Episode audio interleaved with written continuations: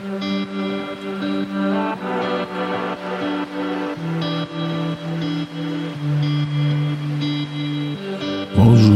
bienvenue sur Histoire d'en dire plus. Aujourd'hui, on va parler d'un grand réalisateur, Steven Spielberg.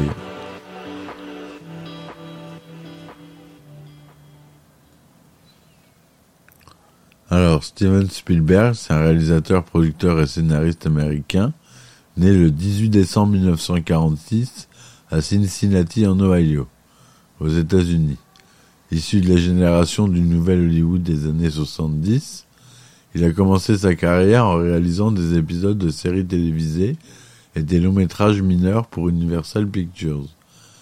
Il se révèle au grand public américain et étranger en réalisant la superproduction d'horreur et à suspense Les Dents de la Mer en 1975, dont le succès critique et commercial lance sa carrière. Il enchaîne alors les réussites tant nationales qu'internationales avec les œuvres de science-fiction Rencontre du troisième type en 77, Est-il extraterrestre en 82. Dans les années 80, il a également réalisé en collaboration avec son ami George Lucas les trois premiers volets de la saga d'aventure fantastique Indiana Jones en 1981, 1984 et 1989 et il s'est essayé au drame historique avec La couleur pourpre en 85 et L'Empire du Soleil en 87. Après un bref passage à vide, il a connu la consécration en réalisant le meilleur film de science-fiction d'aventure Jurassic Park, le plus grand succès de sa carrière, mais aussi le drame historique La liste de Schindler en 93. Ensuite, il a réalisé Le Monde perdu Jurassic Park en 97, suite du premier opus, puis le film de guerre Il faut sauver le soldat Ryan en 98. Dans les années 2000, il a poursuivi dans la science-fiction en réalisant AI, Intelligence Artificielle, en 2001, Minority Report en 2002, La Guerre des Mondes en 2005. Depuis, il est revenu au film d'aventure avec le quatrième opus de la saga Indiana Jones en 2008, Les Aventures de Tatin et le Secret de la Licorne en 2011, Ready Player One en 2018. En parallèle, il a réalisé plusieurs fresques historiques telles que Munich en 2005, Lincoln en 2012 et le Pont des Espions en 2015. Il, il possède ses propres sociétés de production qu'il a cofondées respectivement en 1981 et 1994, Amblin Entertainment et DreamWorks Pictures. À travers ces deux studios, il a produit de nombreux films à succès, comme Poltergeist en 82, Gremlins en 84, la saga des Retours vers le futur, Men in Black ou encore Mémoire de nos pères. Il est également connu pour sa longue collaboration avec le compositeur John Williams, qui a travaillé sur presque tous ses longs métrages. Il a reçu trois Oscars, dont deux de la meilleure réalisation, en 1994 et en 1999. Il est par ailleurs le cinéaste le plus rentable de tous les temps, ses films ayant rapporté plus de 10 milliards de dollars. Un grand nombre d'entre eux euh, sont des succès critiques et sept ont été sélectionnés par le National Film Registry de la Bibliothèque du Congrès des États-Unis pour y être conservés en raison de leur importance culturelle, historique ou esthétique. Steven Alan Spielberg est né à Cincinnati, en Ohio, le 18 décembre 1946, dans une famille juive. Son père est Arnold Spielberg, 1917-2020, créateur de l'ordinateur GE225 pour General Electric en 1959, sur lequel les étudiants et chercheurs de l'université de Dartmouth créeront la première version de BASIC, langage de programmation qui a permis à toute une génération de Bill Gates et à Steve Jobs d'initier la révolution d'informatique personnelle. Sa mère, Léa, France Postner, était pianiste de concert avant d'ouvrir un restaurant à Los Angeles. Il a trois sœurs, Anne Spielberg, sous Spielberg et Nancy Spielberg. Son prénom hébraïque est Samuel, en hommage à son grand-père paternel Samuel Schmel Spielberg, immigrant ukrainien de Kamenet-Poloski, mort une année avant sa naissance. Sa grand-mère paternelle, Rebecca Tchitchik Spielberg, était originaire de Sudlikov en Ukraine, tandis que son grand-père maternel, Philippe Feivel Postner, était originel d'Odessa. Sa grand-mère maternelle, Jenny Friedman Postner, est née à Cincinnati, de parents juifs polonais.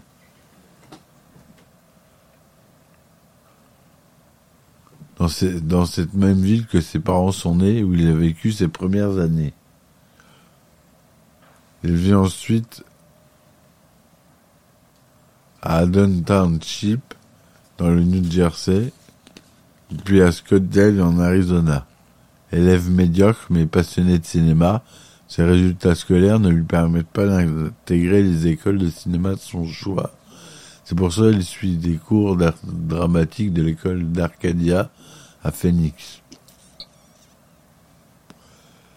Après avoir été recalé à l'entrée de l'UCLA, School of Theatre and Film Television, il s'inscrit à l'Université d'État de Californie de Long Beach. Il y obtiendra en 2002 un Bachelor of Arts, mention Film Production and Electronic Arts. Lecteur de bande dessinée, il admire celle publiée par EC Comics, qui est moins connue que DC Comics et Marvel, mais qui est une autre branche euh, des comics. En 1959, à l'âge de 12 ans, il tourne en autodidacte son premier film, The Last Gunfight. Sur la demande de l'un de Scout. Un western de 4 minutes avec la caméra 8 mm de son père. Il enchaîne en 61 avec Escape to Nowhere et Battle Squad, deux films de guerre, puis en 64 Firelight, un film de science-fiction de 140 minutes. Fortement influencé par le monstre, The Quatermass Experiment de Val West. Par la suite, il tourne Amblin. Ce dernier titre deviendra plus tard le nom de sa maison de production. L'histoire de deux jeunes gens qui vont en autostop du désert jusqu'au Pacifique sans échanger une parole. Ce court métrage, réalisé avec Alain de Vio, chef opérateur de E.T., remporte plusieurs prix et permet à Spielberg de décrocher un contrat de 7 ans avec les studios télévision Universal. Ses parents divorcent en 1964, ce qui le marque profondément. Cette séparation influencera son travail de réalisateur, de la recherche d'une enfance heureuse, se confondent souvent à l'incompréhension chronique des adultes. Chez Universal, Spielberg se fait remarquer pour ses compétences techniques et se forge une certaine réputation. Il dirige John Crawford dans The Eyes, un des trois épisodes pilotes de la série fantastique Night Gallery, réalisé par Rod Serling. Il enchaîne notamment le troisième épisode de la première saison de Colombo, le livre témoin Murder by the Book. Son premier gros succès est un téléfilm, Duel, qui raconte l'histoire d'un camion dont le chauffeur reste invisible au spectateur et qui poursuit un voyageur de commerce sans relâche et sans motif apparent. En début de son budget minimal et de son tournage très court, 12 jours seulement, l'œuvre fait immédiatement sensation pour l'efficacité de sa mise en scène, qui rend au mieux la sensation de peur primaire propre aux situations extrêmes, lorsque la vie est subitement effacée. Le film remporte notamment le Grand Prix du premier Festival international du film fantastique d'Avoriaz. Son succès à la télévision est tel que le film sort en version longue dans les salles en 1973. En 1974, Spielberg se voit confier la réalisation son premier long métrage pour le, le cinéma, Sugarland Express, récompensé par le prix du meilleur scénario au Festival de Cannes. L'histoire, tirée d'une histoire vraie, raconte l'aventure de deux marginaux, interprétés par Goldie Hawn et William Atherton, et de leur otage, poursuivi par un développement carnavalesque, de policier et de journaliste. Cependant, ce dernier est un cuisant échec au box-office. Universal avait refusé d'en assurer la promotion, jugeant le sujet trop difficile. Selon d'autres informations, le, studio aurait saboté sa sortie pour privilégier celle de l'arnaque avec Paul Newman, Robert Redford et Robert Shaw. Ce film marque aussi le début d'une collaboration unique dans les annales du cinéma. John Williams signe la première de ses 22 compositions pour un film de Steven Spielberg. Certains considéraient alors la, carrière du réalisateur terminée, mais le hasard en décide autrement. Sur le bureau de ses producteurs de Sugarland Express, il est intégré par un manuscrit portant le titre Jaws adapté d'un roman de Peter Benchley, dans lequel un requin géant terrorise une petite ville côtière des États-Unis. Une fois chez lui, il dévore le livre et il décide d'en réaliser l'adaptation cinématographique. L'échec de son film précédent lui porte préjudice, mais il parvient à originer un budget de 4 millions de dollars pour faire son œuvre. Ayant réuni des acteurs moins connus, Robert Shaw, Richard Dreyfus Roy Le tournage peut enfin commencer. Un tournage laborieux de 155 jours qui conduira à un fort dépassement de budget, estimé à finalement 9 millions de dollars. Un des trois requins mécaniques ne fonctionne pas toujours très bien. C'est toujours d'ailleurs la raison pour laquelle on n'aperçoit pas au début du film.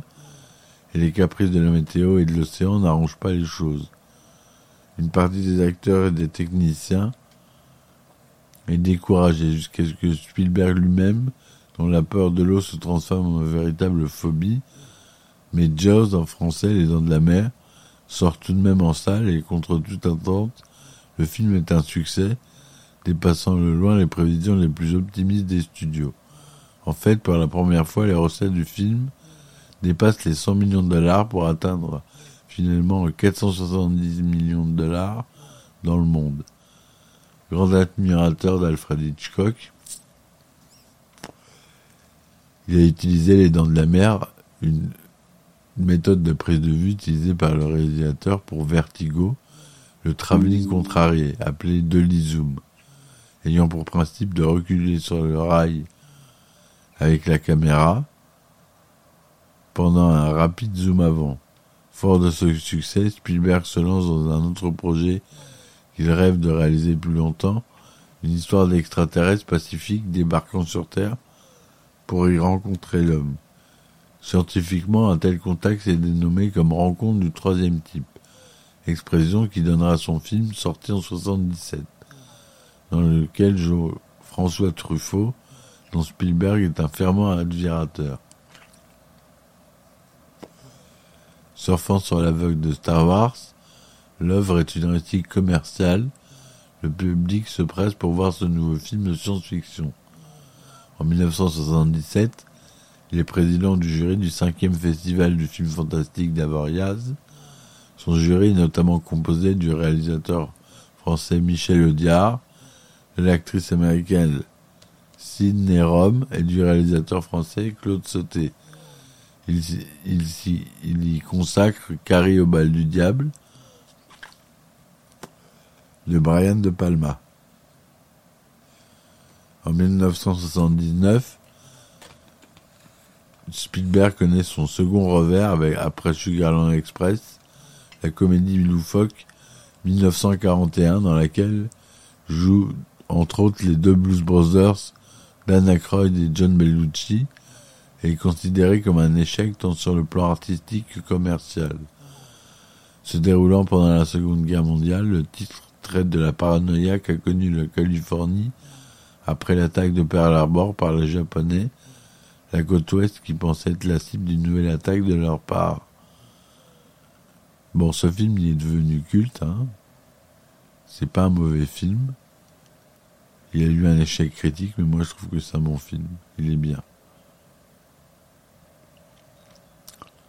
Au début des années 80, Spielberg désire ardemment réaliser un épisode de James Bond.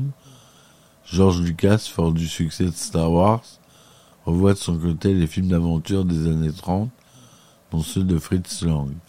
C'est ainsi que les deux amis ont l'idée de créer leur propre personnage, héros d'une grande saga, mélangeant aventure rocambolesque et personnages hauts en couleur. Indiana Jones était né. J'en ferai un épisode euh, bientôt. La première mission de ce héros, interprété par Harrison Ford, est de retrouver l'Arche d'Alliance convoitée par les nazis. Les aventuriers de l'Arche perdue est un énorme succès. Le film contient de nombreuses références au cinéma en général, mais surtout au céréales. Indiana Jones n'hésite pas à reprendre des cascades fameuses d'Aki Makanut dans des films à épisodes comme Le Retour de Zorro, gros clin d'œil dans la scène du camion. Le film suivant de Spielberg, qui bénéficie ici désormais d'une remontée mondiale, est présenté en clôture du Festival de Cannes 1982, dit-il extraterrestre, avec Dee Wallace, Drew Barrymore, dont il est le parrain, et Henry Thomas. L'histoire de ce petit extraterrestre biologiste, vu d'une planète bienveillante, émeut des millions de spectateurs. Avec ce film, Spielberg bat les records des meilleures recettes américaines, qu'il battra en 93 avec Jurassic Park. Ce succès lui permet de créer avec Kathleen Kennedy et Frank Marshall son propre studio Amblin Entertainment.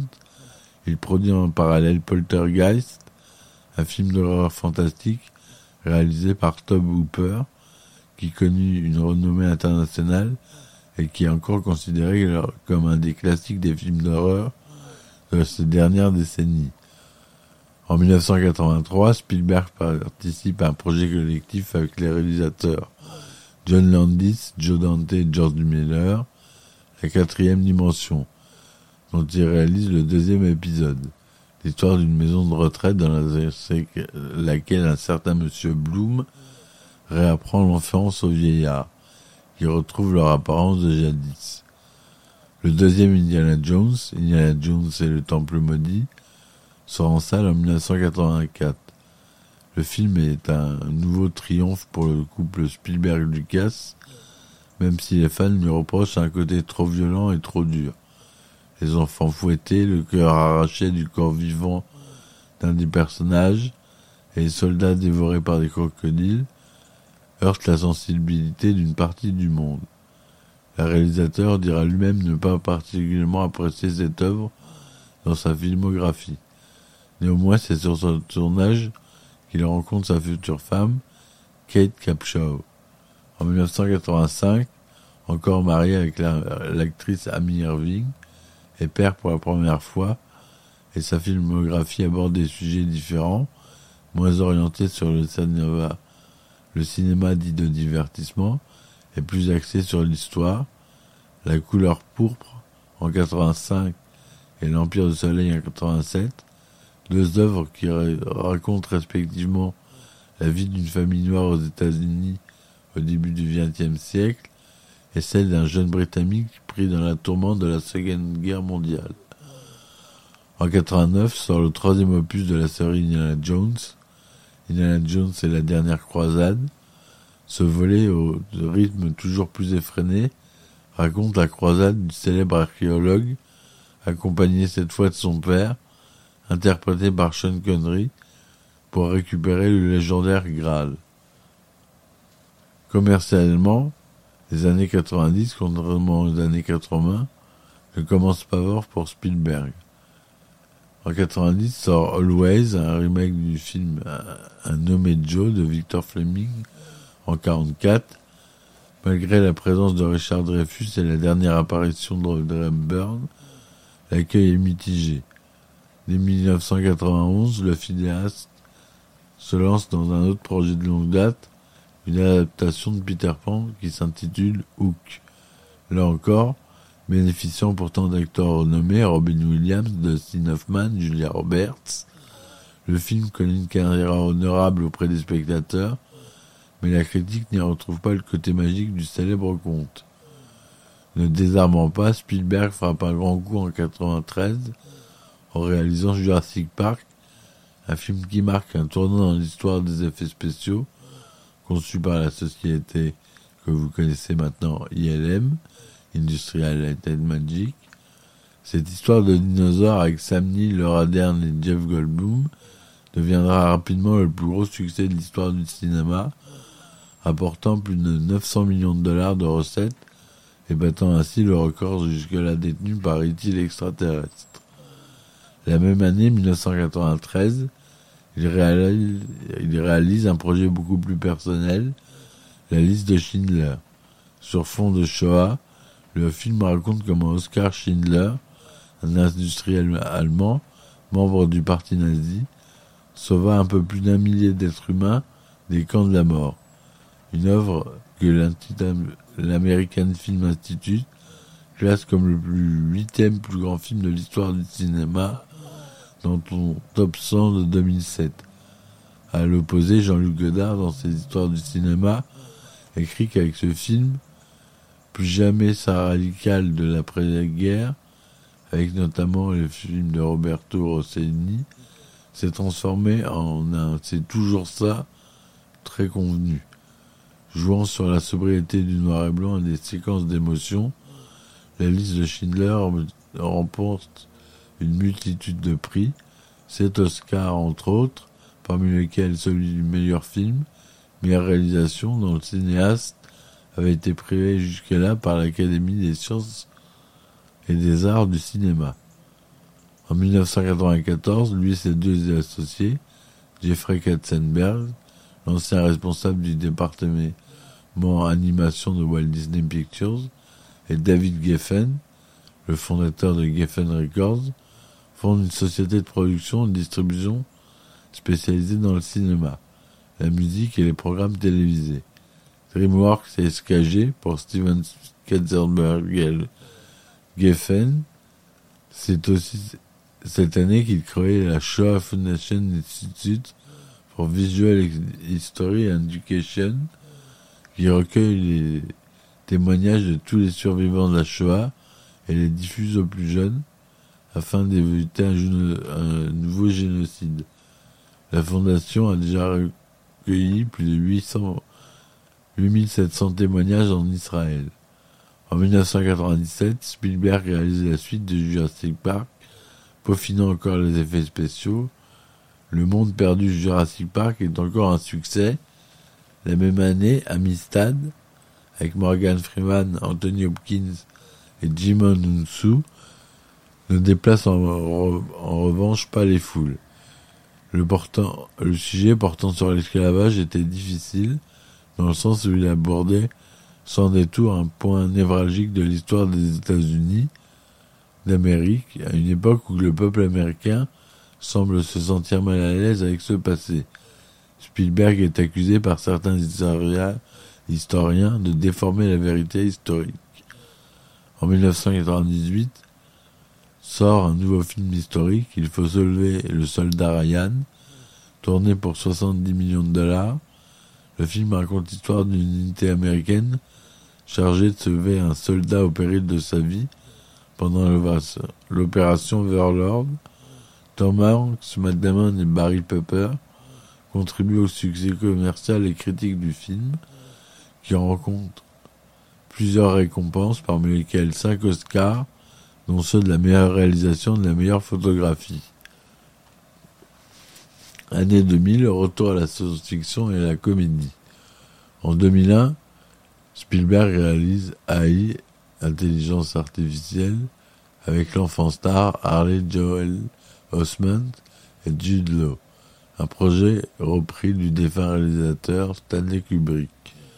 Le film connaît une belle carrière commerciale, mais ce Pinocchio futuriste reçoit un accueil critique mitigé, certains le trouvant magnifique, d'autres trop long et ennuyeux. Plus généralement, ce film constitue un retour à la science-fiction pour Spielberg, un genre qu'il avait délaissé depuis E.T. l'extraterrestre. Steven Spielberg poursuit sa science-fiction en 2002 avec un film futuriste dont certains trouvent l'esthétique proche de Blade Runner de Ridley Scott, Minority Report. D'après une nouvelle du même auteur Philippe Dick, Tom Cruise y joue un policier PG dans la logique d'un système pénal et politique autorisant l'arrestation des meurtriers avant qu'ils n'aient commis leur crime. Un scénario complexe fondé sur le regroupement des témoignages d'un trinôme de devins, d'où les thèmes de la tragédie antique, dans l'idée des Fatoum, trouve un écho particulier dans la mise en scène d'un monde ultramoderne, mais pas outrancièrement futuriste. Ce film marque la première collaboration entre le réalisateur Tom Cruise et le réalisateur et Tom Cruise, pardon, avant la guerre des mondes en 2005. Une nouvelle collaboration entre Tom Hanks et Spielberg, doublée d'une première avec Leonardo DiCaprio, Arrête-moi si tu peux, est un film humoristique et tendre. L'histoire vraie de l'imposteur Frank Abagnale Jr., qui participa à l'écriture de cette œuvre biographique, est un succès commercial qui reçoit un bon accueil auprès des critiques. Deux années plus tard, Spielberg réalise un autre film dont la jovialité et l'humour ne masquent pas pourtant le côté engagé. Terminal, l'histoire d'un immigrant coincé dans un aéroport avec Tom Hanks et Catherine Zeta-Jones. Le journal Le Monde décrit Spielberg comme maniaco-dépressif, capable de passer à une année d'un sujet comique à un sujet difficile. Après le terminal en 2004, il tourne en 2005 une adaptation attendue du roman d'Herbert George Wells, La guerre des mondes, dans lequel des êtres venus d'ailleurs tentent purement et simplement d'exterminer la race humaine. Le film est un immense succès commercial. Spielberg y traite par les extraterrestres interposés du 11 septembre, tandis qu'une mini-polémique naît à propos, à propos de la ressemblance troublante de l'affiche du film avec la couverture du livre The Invader Plan de L. Ron Hubbard, gourou fondateur de l'église de Scientologie dont est adepte Tom Cruise, le principal acteur. Le lendemain de la sortie américaine de l'œuvre, Steven Spielberg se lance dans la réalisation de Munich, dont le sujet est éminemment polémique, donne une vue subjective dans les opérations d'un membre des services secrets israéliens agissant de manière autonome pour assassiner, des commanditaires de tragiques prises d'otages des JO de 72. Ce film est un échec commercial avec 47 millions de dollars box-office américain pour un budget de 70 millions. Voilà pour la première partie euh, de cette chronique sur Steven Spielberg. J'espère qu'elle vous aura plu. N'hésitez pas à laisser des commentaires. Je vous dis à très vite pour la suite. Merci. Ciao, ciao.